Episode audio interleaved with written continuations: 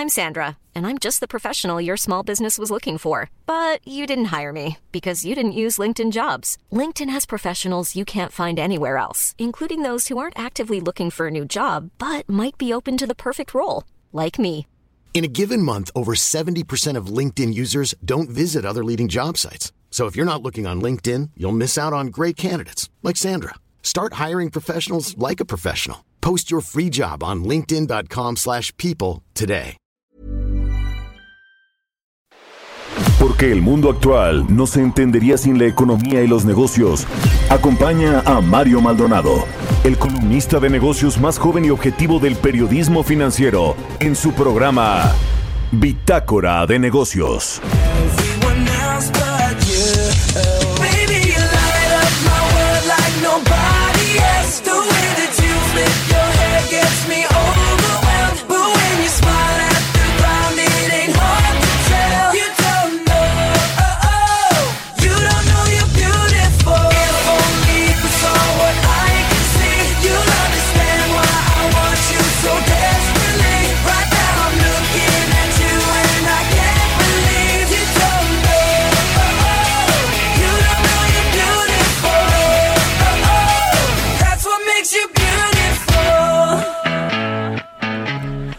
¿Qué tal? ¿Cómo están? Muy buenos días. Bienvenidos a Bitácora de Negocios. Yo soy Mario Maldonado y hoy es lunes eh, 2 de noviembre de 2020.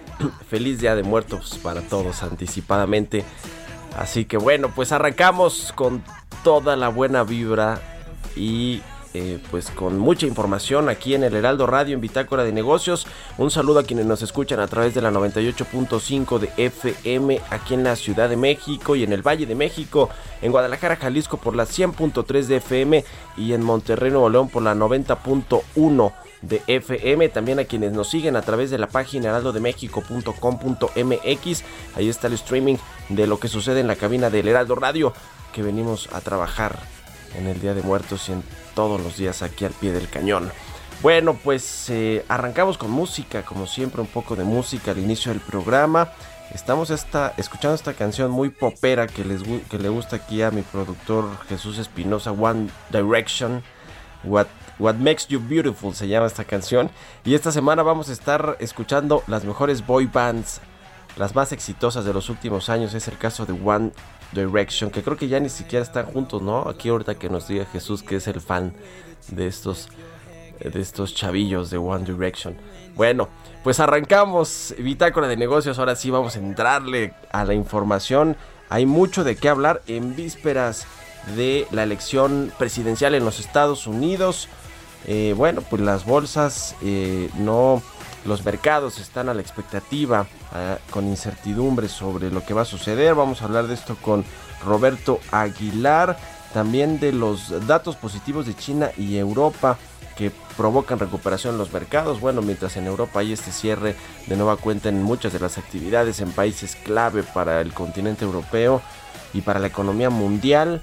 Eh, lo cual había generado mucha incertidumbre a los inversionistas. Bueno, pues hay buenos datos en términos económicos para Europa y China, mientras que le decía en la pues la elección en la elección de los Estados Unidos de este próximo martes de mañana, los inversionistas y los mercados temen la impugnación del resultado electoral por parte de Donald Trump, quien ya prácticamente pues dice que si no gana es un fraude y va a impugnar la elección todo un tema con Donald Trump. Ya ve los gobiernos populistas lo que genera este, esta falta de democracia, aunque se digan demócratas. Bueno, el tipo de cambio estable previo a las elecciones de los Estados Unidos aquí en México. Vamos a entrar a esos asuntos con Roberto Aguilar. Platicaremos también con Angie Chavarría, columnista de El Heraldo de México, colaborador aquí en Bitácora de Negocios, sobre los 22 millones de pesos que se dejaron de gastar para la compra de medicinas en el gobierno federal en plena pandemia. Fíjese nada más, cuando más eh, se necesita adquirir medicamentos, 50 millones de mexicanos que buscan asistencia social por parte del IMSS, pues no están recibiendo los medicamentos que requieren, así que es todo, todo un tema con el, con el sector salud. A ver, ayer la Auditoría Superior de la Federación ya dio a conocer los datos de la cuenta pública del 2019, el primer año de gobierno del presidente López y fue un desastre, donde hay más anomalías, fue precisamente en el sector salud, que si bien nos lo dejaron mal los neoliberales, lo está dejando peor esta cuarta transformación. Vamos a entrar en ese tema con Angie Chavarría. Platicaremos también con Enoc Castellanos, el presidente de la Cámara Nacional de la Industria de Transformación, la Canacintra, sobre esta propuesta del presidente de eliminar el outsourcing, esta figura legal para subcontratar eh, eh, a empleados pues en el gobierno y en las empresas privadas ya ve que eh, pues dice que hay muchas factureras, que muchas empresas no eh, enteran eh, los impuestos y cotizan al 100% a sus empleados en el IMSS, en el Infonavit. Todo esto que es cierto, que sí pasa y por supuesto que pasa y pasa con muchas empresas. Bueno, que se castigue, que se sancione a todas estas empresas, pero no que se quiera pues tirar como el sello de la casa, ¿no? Es el del gobierno federal. Ah, hubo corrupción en un lado de este, de este sector, de este tema bueno, pues cancelen todo y hagamos algo nuevo. Lo cual pues no funciona aquí ni en ningún lado. Bueno, en fin, pues ahí está. Vamos a hablar con de esto con Neno Castellanos y también vamos a platicar con el doctor José Luis de la Cruz, director del Instituto para el Desarrollo Industrial y el Crecimiento Económico, sobre la reapertura sin recuperación económica, el dato del el INEGI, este, este eh, indicador de la economía para el tercer trimestre del año que rebotó 12%. Es el, es el adelantado, es el estimado. Vamos a ver cómo se ajusta, pero va a estar por ahí del 12% frente al casi 19% que cayó en el segundo trimestre del año la economía. Vamos a entrar a esos temas y a muchos otros, así que quédese con nosotros aquí en Bitácora de Negocios. Se va a poner bueno, es lunes, inicio de semana, Día de Muertos. Vámonos con el resumen de las noticias más importantes con Jesús Espinosa. You're turning heads when you walk through the door. Don't need makeup to cover up. Being the way that you are is enough. El resumen. El secretario de Hacienda Arturo Herrera afirmó que el tema de fondo es que tenemos que crecer el pastel fiscal. Agregó que no existen los recursos suficientes para atender todas las necesidades. La crisis del coronavirus ha puesto en evidencia algunos de los problemas que teníamos, así lo dijo, y que está claro que se necesitan más recursos no solo para atender la emergencia sanitaria, sino para tener el sistema de salud que aspiramos. De acuerdo con la estimación oportuna del Instituto Nacional de Estadística y Geografía, el Producto Interno Bruto de México tuvo un avance de 12% en el tercer trimestre del año en comparación con el trimestre previo Gabriel Llorio, subsecretario de la Secretaría de Hacienda, confirmó que este año no se usarán los 61 mil millones de dólares de la línea de crédito flexible del Fondo Monetario Internacional y adelantó que tampoco se tiene pensado utilizarla en el 2021. Habló de la recuperación económica de nuestro país al tercer trimestre. En México, desde que el segundo trimestre atravesamos el punto más complicado de la coyuntura económica actual, en este tercer trimestre la recuperación está en marcha. Diferentes indicadores dan muestra de ello. El PIB presentó un incremento trimestral desestacionalizado de 12%. Esta información está en línea con las estimaciones planteadas por la Secretaría de Hacienda y Crédito Público en los criterios generales de política económica y basados en los modelos econométricos de Hacienda. La economía continuará recuperándose en la medida que aprendamos a convivir con el COVID-19, adaptando nuestra forma de trabajar y realizar nuestras actividades cotidianas. A pesar de que la economía mexicana tuvo un repunte de 12% en el tercer trimestre del año respecto a los tres meses previos, el banco de inversión JP Morgan asegura que el país aún no está en posición de cantar victoria. Destacó que si bien los resultados presentados en la estimación oportuna del INEGI resultan positivos en algunos aspectos, hay elementos para esperar un cuarto trimestre menos dinámico. En 2021 habrá un nuevo esquema de retenciones del impuesto sobre la renta que aplicará a todas las personas físicas que obtengan ingresos a través de plataformas digitales como Uber, Cabify, Rappi, Corner Shop, Sin Delantal, Airbnb, Amazon, Mercado Libre, entre otras. Bitácora de negocios en El Heraldo Radio. El editorial.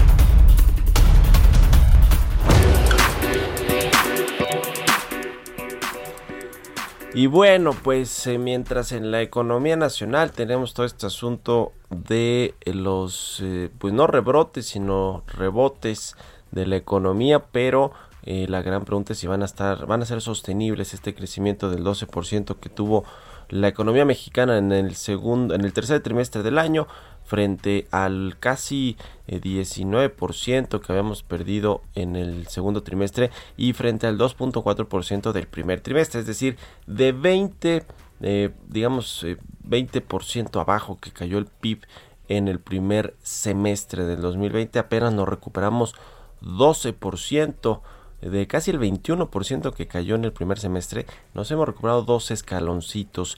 que nos falta? Pues casi la mitad. Y eso está por verse si en último cuarto del año vamos a recuperarnos con fuerza, si van a tener, eh, pues si van a surtir efecto estas campañas como el Buen Fin, que va a ser ahora el más largo de todos los tiempos desde que se implementó en el 2010, precisamente cuando teníamos o íbamos saliendo de una crisis económica financiera importante hace una década y habrá que ver cómo viene el próximo año porque como bien escribe hoy mi amigo y colaborador aquí del Heraldo Radio Salvador García Soto, pues el presidente no quiere ver el espejo en el que se están mirando muchos países occidentales, por ejemplo los europeos, donde tuvieron pues este descuido, finalmente ahí fue donde se expandió el brote del coronavirus, se acuerda en Italia, en Francia, en España, eh, fue donde el coronavirus se extendió con mayor fuerza cuando se importó de China y bueno pues ahí hubo cierre de actividades económicas ahí sí fue la autoridad mucho más eh, enérgica en las medidas y en las sanciones para quienes no cumplían las medidas de aislamiento social, de uso de cubrebocas, de no salir a la calle, los toques de queda. Aquí nada de eso se ha hecho, por supuesto, porque bueno, pues tenemos un gobierno populista que eh, privilegia su imagen y lo que como se pueda ver él en, frente a la sociedad, frente a sus fieles, a sus votantes, eh, prefiere hacer eso antes que prohibirles algo, cualquier cosa para que no le vaya a afectar eso a la imagen y a los votos. Así son los gobiernos populistas. Bueno, pues aquí tenemos uno en México y eso fue lo que hizo el presidente del observador. Pues prácticamente solo decir hay que cuidarnos. Acuerda que al inicio él nos decía, no, no pasa nada, el coronavirus nos hace los mandados, etcétera. Bueno, pues en Europa está viendo ya esta, esta serie de rebrotes con cierres de nueva cuenta.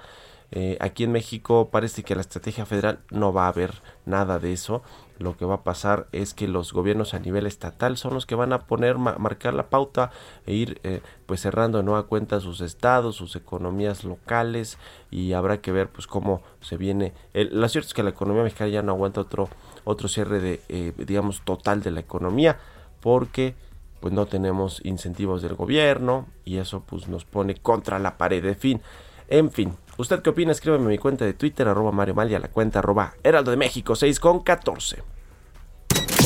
Economía y mercados.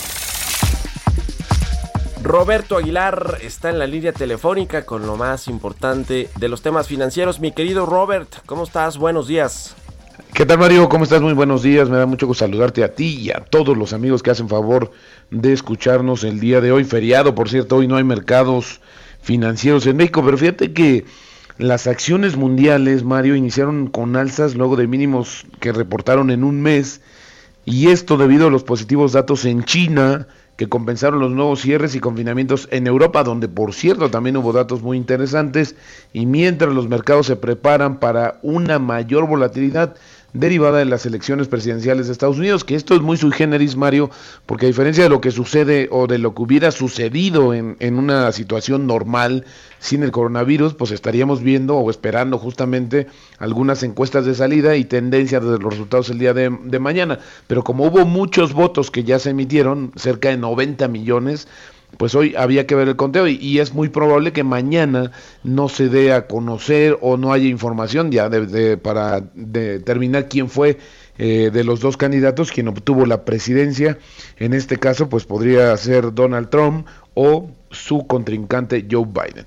Pero mira, mientras todo esto sucede, Mario, pues los casos a nivel mundial ya suman 46.3 millones pero es importante comentar que el número de decesos pues avanza, muy lentamente, si lo vemos en comparación de los contagios, para alcanzar 1.3 millones en todo el mundo.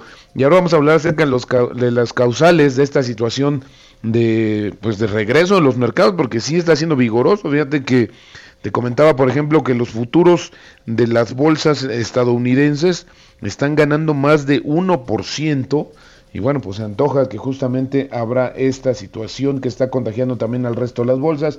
Y es que fíjate que en octubre la actividad del sector de las fábricas de China se aceleró al ritmo más rápido en casi una década. Y esto porque la demanda interna se disparó y bueno, pues también obedece a todo el plan que instrumentó el gobierno chino para ayudar justamente a su economía a salir mucho más rápido de este escollo, de esta situación del coronavirus. Y bueno, pues el sector industrial de China se está volviendo eh, de forma sostenida o está volviendo de forma sostenida en los niveles que tenía antes de la pandemia.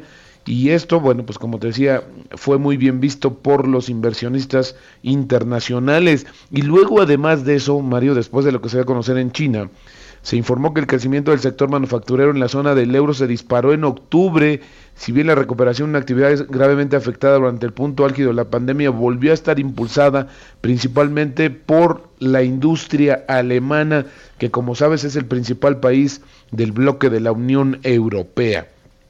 Y bueno, pues también te diría que esta situación de las elecciones presidenciales de Estados Unidos, pues tienen todos los ingredientes para una larga batalla judicial sobre su resultado, un electorado polarizado, un número récord de votos por correo y algunos jueces de la Corte Suprema que parecen dispuestos a intervenir si hay una contienda muy reñida y el único elemento que falta para que ambos, ambos bandos vayan al tribunal sería un resultado muy ajustado en un estado en disputa. Así es como se está anticipando lo que pudiera ser eh, pues este proceso electoral y las implicaciones de los mercados. Pero fíjate que por el otro lado, Mario, ¿qué es lo que está en juego para los mercados financieros con las elecciones? Bueno, pues el tema es que hay desde cambios políticos hasta la enorme volatilidad una noche previa a las elecciones, es decir, a partir de hoy. Y el tema es que, por ejemplo, los que están pendientes es que fíjate que si Donald Trump eh, obtiene el, triunfo, pues esto será eh, justamente positivo para los mercados. Si gana eh, Joe Biden, como sugieren las encuestas, las empresas de tecnología podrían enfrentarse a más impuestos y una mayor regulación. Así es que los mercados, en pocas palabras, Mario, pues apostando por la continuidad de que el presidente Donald Trump pues repita cuatro años más. Yo creo, lo dije hace algunos días, que eso va a ser el, el escenario que vamos a tener otra vez cuatro años al presidente Donald Trump. Y bueno, pues ya como que en México le conocemos más o menos, eh, ya le tomamos más o menos la medida y bueno, pues eso también da continuidad a varios eh, elementos que involucran directamente la relación entre México y Estados Unidos. Lo que sí, fíjate Mario, que no está nada bien, que sigue bajando, bueno, tuvo una recuperación, pero ahora vuelve a bajar, es el precio internacional del petróleo, porque este está más pendiente de los temores de que los crecientes confinamientos para frenar el resurgimiento del coronavirus en Europa pues debiliten todavía más la demanda del combustible y también un factor que ayudó a la disminución o al regreso de los precios internacionales del petróleo Mario es justamente que la producción de Libia eh, se aumentó de manera importante y esto pues justamente contribuyó a incrementar la, la, oferta potencial y con ello los precios. Y rápidamente te comento Mario que bueno pues ya, ya sabíamos desde la semana pasada que el primer ministro pues ordenó la imposición de confinamiento en Inglaterra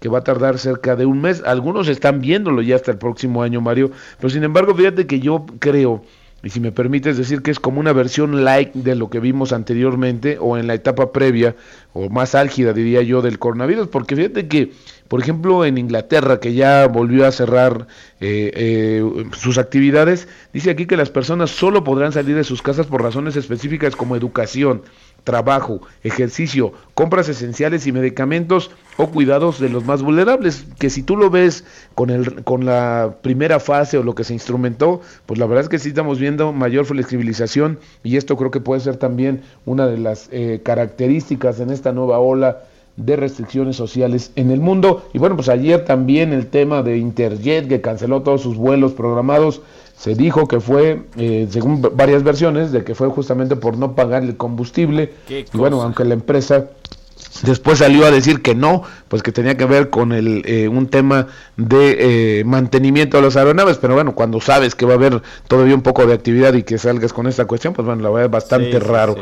Y mira, rapidísimo Mario, la frase, frase del día dice, mira, escucha y aprende. Tú no puedes saberlo todo, quien piense así está destinado a la mediocridad y esto pues queda muy bien porque es una frase del presidente Donald Trump que bueno, pues eh, mañana se va a enfrentar al proceso electoral, ya veremos cómo se ha librado, insisto, yo creo que se va a repetir. Y cuando hablamos de la estabilidad del tipo de cambio, Mario, se está cotizando en estos momentos en 21.22, pero fíjate que en tres meses ha recuperado 6% el tipo de cambio. Si lo medimos en seis meses, Mario, ah, la recuperación es de 11.5%. Esto obedece a la cautela y a una menor a un menor volumen de operaciones y esto pues también ha beneficiado la estabilidad del tipo de cambio, pero bueno, insisto, lo que va a pasar después del 3, ahí sí, podríamos abrocharnos los cinturones porque ya incluso el secretario el subsecretario Llorio pues lo anticipó, ¿no? Que va a haber periodos de volatilidad, ya veremos de qué intensidad, Mario. Pues ya lo veremos. Gracias, Robert. Buenos días. Al contrario, muy buenos días. Roberto Aguilar, vámonos a otra cosa, 6 con 21. Expreso Financiero. Ya es lunes, lunes de Expreso de Chanos, un expreso tempranito aquí en la mañana con Angie Chavarría. ¿Cómo estás, Angie? Muy buenos días, adelante. Angie Chavarría, sí la tenemos en la línea telefónica. Angie, ¿me escuchas? Buenos días. ¿qué tal? ¿Cómo están? Muy buenos días, muy buenos días a todos. Mario, pues hoy vamos a platicar sobre el tema de los subejercicios que estamos observando en el gasto público que está haciendo el gobierno. Y pues mira, para irnos directo, de la pandemia, cuando los gastos han sido bastante fuertes, no solo para las familias, sino también en las finanzas públicas, para la compra de medicamentos y vacunas, pues bueno, hoy el gobierno ha preferido tener un subejercicio o literal dejado de gastar el dinero que ya estaba presupuestado y pues bueno tenemos aquí pues un de alguna manera pues un faltante por así decirlo para la compra o un sobrante si lo quieres ver del otro lado y pues es bastante importante. Te cuento un poco Mario. Eh, en donde estamos observando estos subejercicios son principalmente en el IMSS y en el ISTE básicamente estos gastos se dejaron de destinar o atender a por lo menos no llegaron por lo menos a 50 millones de personas que están solicitando pues el lo que es eh, la seguridad social, vaya, el, el, equipo médico, la atención médica, y pues bueno, en el INSS y en el ISTE sumaron 22 millones de pesos.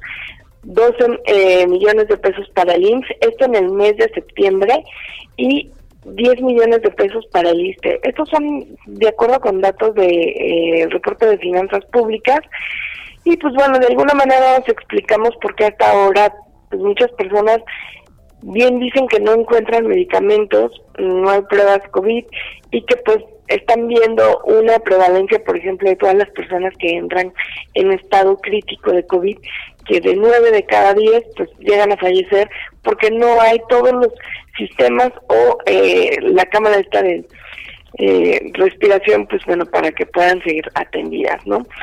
Pero bueno, te cuento. Eh, en este mismo eh, mes, en septiembre, el reporte incluso detalla que bueno, le dieron mayor importancia al pago de sueldos de 880 mil millones de pesos para sueldos a funcionarios públicos. Esto significó 60 mil millones de pesos más que el año pasado. Sí. Cuando dices, bueno, pues, ¿qué pasa con el otro lado, no?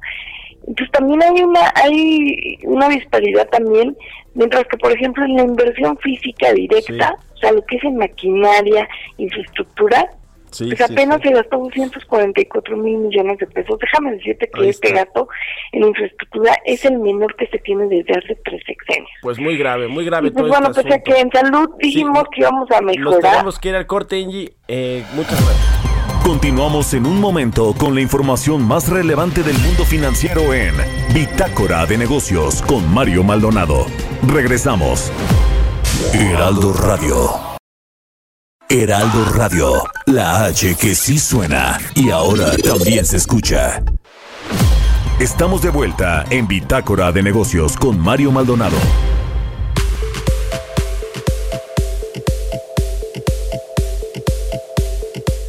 Ya estamos de regreso aquí en Bitácora de Negocios. Son las 6 de la mañana con 30 minutos tiempo del centro de México. Vamos a escuchar una información que tiene preparada nuestra compañera Mónica Reyes. Un mensaje importante. Vamos a escucharlo.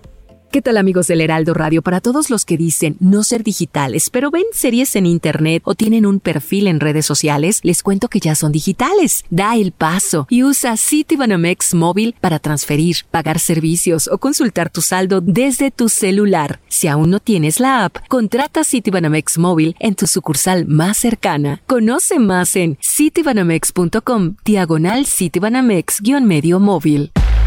Entrevista.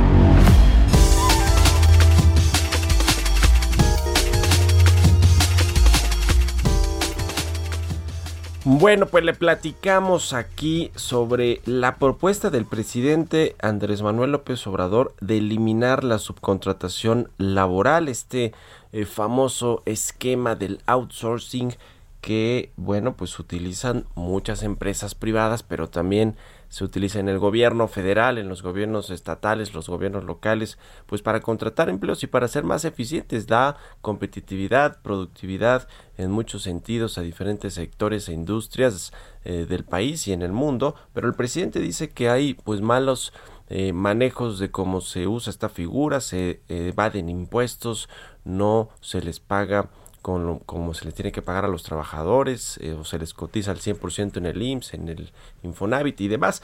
Pero bueno, el presidente quiere a, er, eliminar de tajo todo este esquema de subcontratación laboral. Una propuesta, por cierto, que había puesto sobre la mesa Napoleón Gómez Urrutia el líder o ex líder de los mineros. Ya no sé si siga siendo el líder de los mineros, pero para platicar de esto, eh, saludo con mucho gusto en la línea telefónica y le agradezco que nos haya tomado la llamada a Enoc Castellanos, presidente de la Canacintra. ¿Cómo estás, Enoc? Muy buenos días. Buenos días, Mario. Muy bien, gracias a Dios. Espero tú también. Buenos días al auditorio. Todo bien, afortunadamente. Platícanos cuál es la postura de la de Canacintra en, en, en medio de este asunto de querer eliminar el outsourcing. Nosotros estamos porque el presidente reconsidere o en todo caso en las cámaras eh, del Congreso se pueda analizar, pero no eliminar de tajo esta figura. Creo que sería un gravísimo error que le costaría mucho en, en atracción de inversiones, en eh, productividad y competitividad al país, dado que la subcontratación es una figura que existe en la lista del trabajo desde 2012 y se usa en muchos países justamente para, para eh, que se concentren en su, su, negocio principal o preponderante, lo que llaman los americanos el core business, y todo lo, lo que sea accesorio, por ejemplo, trabajos de seguridad, de limpieza, administrativos, mantenimiento, se hacen a través de lo que también se conoce como terciarización. Sí, sí, sí. Pues sí, es que ese es el tema, ¿no? Eh, parece que el presidente del Obrador no está entrando a los detalles y solamente por eh, que sí hay, efectivamente, si hay empresas de outsourcing malo, que sí evaden impuestos, que sí no les pagan completo a los trabajadores, que sí son utilizados por las empresas para eh, evadir responsabilidades tanto de seguridad social como fiscales. Creo que sí las hay, pero es, ese es el mismo asunto, ¿no? El presidente va y quiere eliminar completamente esta figura del outsourcing solamente porque algunos pues no lo hacen como lo deben de hacer y eso sí se les deben sancionar. Hay 4.5 millones por lo menos de trabajadores eh, formales que además ese es el otro asunto, ¿no? Le da el, los servicios que se prestan a las empresas pues son empresas formales la mayoría y esto le pegaría un poquito ahí al empleo formal. Tú ves un, digamos que si llegara a pasar esta propuesta que suena un tanto radical, ¿crees que va a afectarle al empleo formal, a la recuperación económica y por supuesto puesto el empleo, que es lo que creo que le importa más a los mexicanos. Por supuesto, lo que vamos a hacer es eh, dinamizar aún más eh, el empleo informal. Si ya de por sí tenemos el 56% de los trabajadores mexicanos sin prestaciones, pareciera que se quiere llegar a, que, a que sea el 70%. Yo, yo, yo veo muchas contradicciones. Tú lo mencionabas al inicio, eh, incluso el propio gobierno, y yo lo mencioné en el Parlamento abierto que se hizo el Senado, el propio Senado mexicano tiene trabajadores subcontratados. Entonces hay una falta de congruencia y de entendimiento y además una incapacidad del Estado mexicano para perseguir a quienes están haciendo mal uso de la figura. Eso eh, está perfectamente regulado. Se sabe, se sabe lo que es la subcontratación legal y, y quienes utilizan la figura de manera ilegal o para evadir impuestos. Bueno, pues que, lo que los persigan, pero no, eh, eh, la verdad es que eh, es, es más fácil amenazar con el tema de corrupción en eliminar toda la figura. Pero yo creo que que eso sería un gravísimo error que por supuesto también le pegaría a la reactivación económica. Si lo que se han creado son trabajos con eh, niveles eh, menores de, salario, a que están a lo mejor en dos salarios mínimos, pues también le vamos a estar eh, incentivando a que, a que estas empresas pierdan competitividad y, desaparezcan algunos puestos de trabajo. Pues sí, es, es un tema de la mayor importancia. Además ya hubo estos parlamentos o este parlamento abierto, ¿no? Donde participaron pues ustedes, el resto de las cúpulas empresariales, los expertos en el tema de eh, en, los temas laborales de seguridad social, el gobierno por supuesto, la Secretaría de Hacienda del Trabajo, el SAT, es decir, eh, los diputados y, y, senadores, los legisladores también estuvieron ahí participando y parece ser que el presidente ya hizo oídos sordos de esto, ¿verdad? O sea, esta propuesta parece que sí estaba avanzando, no se tocó tanto en esta reforma que se hizo el año eh, pasado al, eh, al, a la reforma laboral pues para ajustarse a lo que nos pedía el TEMEC, estos, este acuerdo comercial con Estados Unidos y Canadá, pero no se tocó tanto esta figura del outsourcing con la idea de que se pudiera regular o analizar en los, en, los siguientes meses, lo cual parece ser que el presidente está ignorando, ¿no? Por completo estos eh, encuentros, este parlamento abierto que ya hubo en el Congreso mexicano. Mario, ya se había avanzado, se, se tenía incluso aprobado en, comisiones del Senado una propuesta muy ponderada, muy, muy eh, acorde para tapar cualquier problema que hubiera de la subcontratación ilegal, pero al final se bloqueó justamente por un pues por un berrinche que hizo el senador Gómez Urrutia y, y bueno, estábamos esperando que, volviera a pasar al pleno para que fuera aprobada cuando nos, nos amanecimos con el con la noticia de que el presidente quería desaparecer. Yo, yo espero, sobre todo a los legisladores de Morena, que haya una independencia para la toma de decisiones y no le den un golpe brutal a la economía. Eh, deben de, deben demostrar eh, que, que, van a, que van a estar en línea con lo que ellos mismos ya discutieron y también para que el Parlamento abierto no sea únicamente eh, una figura totalmente inocua, sin, sin impacto, porque pareciera ser que nos invitan a escucharnos y siempre terminan haciendo otra cosa totalmente diferente. Yo espero que, no sea así pues ya lo estaremos platicando. Enoch, te quiero eh, preguntar también sobre el dato de la actividad económica para el tercer trimestre del año que nos dio el INEGI el viernes pasado, el adelantado, el rebote de 12% respecto al segundo trimestre que había sido pues mucho más malo eh, que, el 12, que una caída de 12%, ¿no? Casi eh, 18, eh, 18, casi 19%. ¿Cómo ves el, la recuperación? ¿Es sostenible o no? Todavía no nos llega la segunda ola de, de, contagios o el rebrote famoso como está sucediendo en Europa, porque aquí pues no hemos contenido ni siquiera la primera ola de contagios o el primer brote. ¿Cómo crees que, va a, a, venir la recuperación eh, hacia el último cuarto del año y el próximo 2021?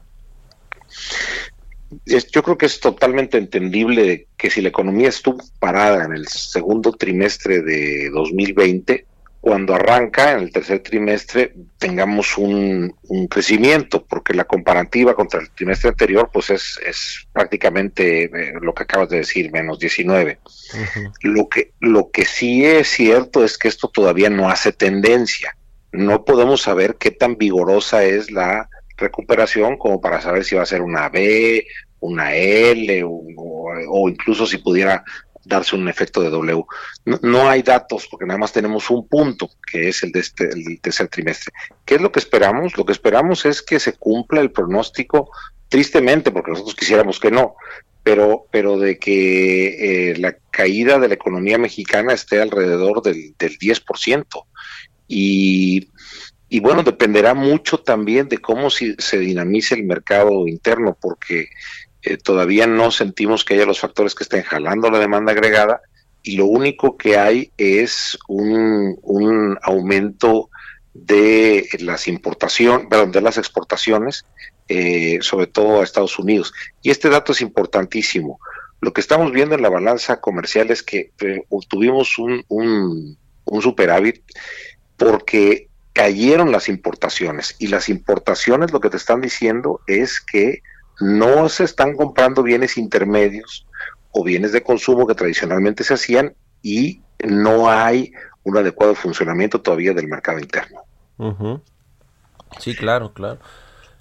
Incluso el dato del INEGI en el eh, desagregado, este eh, estimado de crecimiento económico para, para México en el tercer trimestre, pues una de las de la cadena más débil todavía siguen siendo los servicios, ¿no? El sector terciario de la economía, eh, los servicios, el turismo, que bueno, eso sí tiene que ver con la política contracíclica o no del gobierno, ¿no? Porque el otro, pues, la industria nos jala mucho las exportaciones, lo mismo un poco también el sector primario agropecuario, pero el sector servicios, que es el más importante para la economía y para el país, pues ese es el que sigue con un, rebote y una recuperación muy, muy lenta, ¿no? Es decir, el consumo no está eh, eh, reactivado por completo, ni mucho menos. Así es, y, hay que recordarle a, a quienes nos escuchan, que, y nos ven, el, el asunto de que México no ha dado ningún incentivo de política fiscal o han sido en realidad mínimos estos créditos de 25 mil pesos a, a, un millón de, empresas, eh, no se concretaron en la formalidad, se, se, tuvieron que hacer con los trabajadores informales, eh, pero, pero la realidad es que fuera de eso, México no ha hecho absolutamente nada. Y, y esto pues lo único que hace es que sigamos con una inercia procíclica en lugar de, inyectar dinero a la economía o al menos hacer un, programa de infraestructura que, vaya en ese mismo sentido. Pues sí, ya, ya veremos si estos nuevos programas que se van a presentar de inversión en el sector de infraestructura que se supone que el próximo viene en noviembre, a ver si, si estos van, van dándole más fuerza a la inversión privada. Por último, Enoch, eh, ¿qué opinas de las elecciones de mañana en Estados Unidos, las elecciones presidenciales? ¿Le conviene a México Trump, la reelección o Joe Biden? ¿Y qué esperar también del acuerdo comercial y de la relación bilateral entre estos dos países, México y Estados Unidos?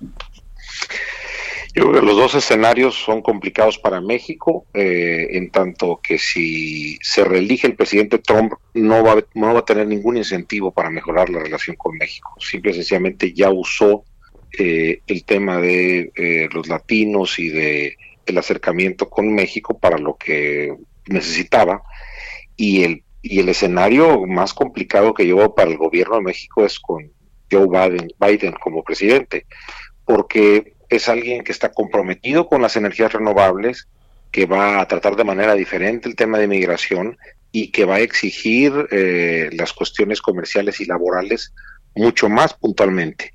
Eh, yo creo que va a ser un problema para, para México eh, si llegan a, cambiar estos, estos enfoques en los temas que he mencionado. Y, y, ya veremos, ¿no? ya veremos qué posición toma, sobre todo en, el tema de energía, que nos pega tanto, tanto para inversiones como para eh, los acuerdos de cambio climático del COP21 en París. Eh, no veo, no veo este gobierno eh, asumiendo el papel de manera seria en cuanto a energía. Ya lo vimos nuevamente, otra embestida contra compañías extranjeras y nacionales eh, en relación a, las energías renovables que nos puede costar mucho en, reactivación. Bueno, pues ahí está el tema. Interesante y te agradezco mucho como siempre, ¿no? Que nos tomes la llamada aquí en Bitácora de Negocios. Gracias por la entrevista y muy buenos días. Gracias, Mario. Buenos días. Buenos días al auditorio nuevamente. Un abrazo, que estés muy bien. Enrique Castellanos, presidente de la Cámara Nacional de la Industria de, de la Transformación. Vamos a otra cosa, 6 con 44, casi 45 minutos. Historias empresariales. Y bueno, pues eh, cambiando de tema, las ventas de Alphabet sorprendieron a los mercados tras la presentación de sus resultados. Alphabet, que es esta empresa pues que se convirtió en una de las más importantes del mundo y que bueno, cambió ahí un poquito de Google a Alphabet. Vamos a escuchar esta pieza que nos preparó Giovanna Torres. Las grandes tecnológicas presentaron su balance de resultados trimestral de julio a septiembre. A pesar de que todas las estimaciones apuntaban a que las ganancias de Amazon serían las más sobresalientes, la empresa con mayores beneficios durante estos meses fue Alphabet matriz de Google, al presentar números positivos que favorecieron el alza de sus acciones. Alphabet reportó ingresos por 46.200 millones de dólares, 14% más que el mismo periodo del año pasado de 40.500 millones, ya que los negocios inicialmente afectados por la pandemia de COVID-19 retomaron la publicidad con el mayor proveedor de anuncios de búsqueda y video en Internet. Debido a ello, las acciones presentaron un repunte en Wall Street del 7%, una excepción al resto de compañías tecnológicas. Las acciones de Twitter se hundieron 21.14% y las de Facebook cayeron 6.31%. En tanto, los títulos de Apple descendieron 5.6% después de que las ventas de iPhone también se ubicaran bajo las expectativas. Por su parte, los papeles de Amazon bajaron 5.45% luego de que el gigante del comercio electrónico pronosticara un aumento en sus costos debido a la pandemia. Sin embargo, no todo es favorable para Google, pues enfrenta una demanda por parte del Departamento de Justicia y 11 estados por monopolio. Por otro lado, otra fecha clave para el desempeño de las acciones de las tecnológicas será el próximo 3 de noviembre de cara a las elecciones presidenciales en Estados Unidos, pues algunos analistas consideran que el triunfo del candidato demócrata Joe Biden podría traer una mayor vigilancia para el sector tecnológico. Para Bitácora de Negocios, Giovanna Torres. Entrevista.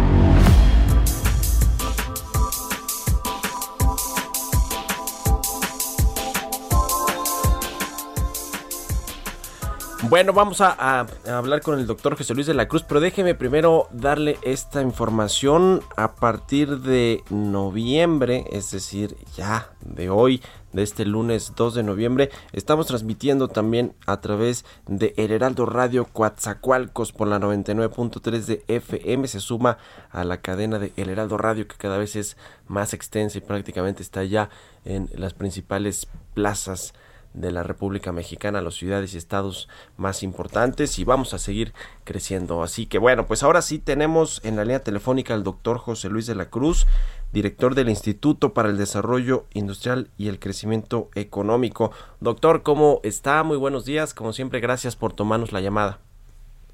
Mario, muy buenos días, muy bien, gracias por la invitación.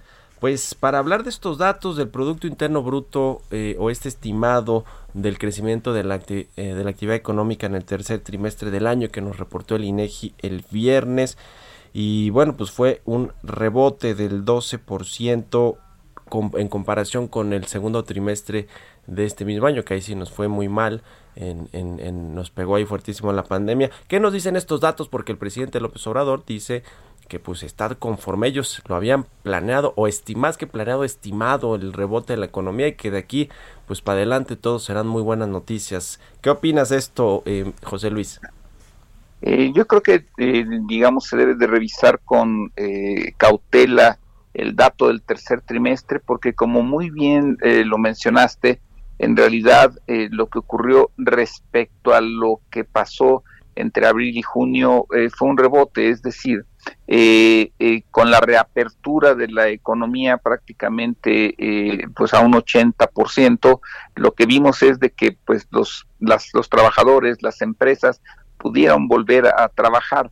Esto que implicó que al final del día eso permitiera tener un crecimiento relativo junto a esa caída histórica que se había observado en el segundo trimestre del año. Es decir, la noticia buena es que esa reapertura provocó una reactivación que de alguna forma eh, nos eh, volvió a dar la posibilidad de, generar empleo y cierto grado de crecimiento económico. Sin embargo, eso alcanzó para que la recuperación que se dio, sobre todo en la parte exportadora, en alguna parte de servicios y, y, e industrial, eh, no tuviera la fuerza para llegar a ser eh, o para llevar al PIB al nivel que tenía el año pasado. Respecto al año pasado hubo una caída de más de 8%, es decir, hoy la economía mexicana está generando menos bienes, menos servicios que el año pasado. Y entonces lo que vimos en resumen fue que respecto al momento más álgido de la crisis hubo cierta recuperación, pero que todavía nos encontramos por lo menos 8% por abajo de lo que el PIB eh, hacía hace un año. Sí, sí, sí. Yo un poco hacía el, eh, pues esta mm, eh, comparación de como cuando nos, nos desbarrancamos, ¿no? Y de las escaleras entre el 2.4% que fue que cayó la economía en el primer trimestre del año y el casi 19% de el segundo trimestre, pues casi 21 escaloncitos nos caímos y apenas nos recuperamos 12, ¿no? En el, en el tercer trimestre del año. Vamos a ver cómo viene el último cuarto. Precisamente cómo, cómo se espera el cierre de, del año en el último trimestre. Eh, ¿Cuáles son los datos que tiene el, el, Instituto para el Desarrollo Industrial y el Crecimiento Económico, eh, eh, José Luis? Para ver pues cómo pinta el 2021 eh, sabiendo que no hay todavía una vacuna que no sabemos cuándo la vamos a tener y que en México todavía ni siquiera estamos con el rebrote porque no hemos contenido la primera ola de contagios de COVID. Eh, nosotros vemos tres factores básicamente a considerar. El primero es de que eh, se van a seguir presentando tasas anuales negativas es decir, que el cuarto trimestre tendremos una caída de alrededor de entre cuatro y medio y 5%, menor a las anteriores, pero todavía en terreno negativo, y que esto se va a extender hasta el primer trimestre del año que entra. Es decir, será hasta abril cuando tendremos ya tasas positivas, más por un efecto de una comparación con una base muy baja de lo que ocurrió este año. Segundo, nos va a ayudar la recuperación de Estados Unidos, sobre todo en la parte exportadora. Han salido mejores los números, pero poco a poco se van a ir moderando, también nos parece, y entonces eso va a dejar un desafío que sería el tercer punto sobre el daño sistémico que eh, ha sufrido la economía y que en la parte del mercado laboral me parece que al cierre del año, entre diciembre y enero del año que entra, veremos que las empresas tendrán que hacer ciertos ajustes en sus plantillas y que eso de alguna forma va a frenar el grado de recuperación del país. En Estados Unidos se van a llevar a cabo mañana las elecciones presidenciales, eh, más allá de los, eh, digamos, los movimientos eh, que pueda generar en, el corto plazo en los mercados financieros que representan los dos candidatos para la economía mexicana, doctor José Luis de la Cruz, Donald Trump y Joe Biden, el republicano y el demócrata, quien le conviene a México en términos pues económicos comerciales. Eh, me parece que en términos de una relación un poco más tersa, probablemente, eh, eh, menos más diplomática, eh, probablemente Biden. Sin embargo, hay que ser muy claros. de acuerdo a la propia agenda del demócrata, y ya conocemos la del presidente Trump, lo que estamos viendo es una agenda muy nacionalista que busca recuperar empleo en Estados Unidos, que busca recuperar las manufacturas, que mantiene una visión de tratar de lograr mayor independencia respecto a China y que eh, lo que va a hacer es va a haber más hacia adentro y los acuerdos multilaterales se van a manejar con mucha cautela por parte de los norteamericanos y al final del día hay ciertos capítulos en el TEMEC que los demócratas hicieron, la parte energética, la laboral y la medioambiental, en donde a México eh, le van a presionar y en ese sentido me parece que lo que observaremos es de que podría cambiar un poco el tono, pero que en el fondo Estados Unidos tiene que seguir presionando para tratar de recuperar empleo y crecimiento en su país. Pues estar atentos a esta elección, ninguno de los dos candidatos así que nos convenga muchísimo, pues la verdad no, y además pues ellos van a estar enfocados en lo que tienen que hacer allá en política interna con este asunto del coronavirus. Le agradezco mucho, eh, doctor José Luis de la Cruz, director del Instituto para el Desarrollo Industrial y el Crecimiento Económico, que nos haya tomado la llamada y muy buenos días. Muy buenos días. Hasta luego. Bueno, pues gracias a todos ustedes también por habernos acompañado en este lunes, eh, Día de los Muertos. Quedes aquí en el Heraldo Radio con Sergio y Lupita y nosotros nos escuchamos mañana tempranito a las 6. Buenos días.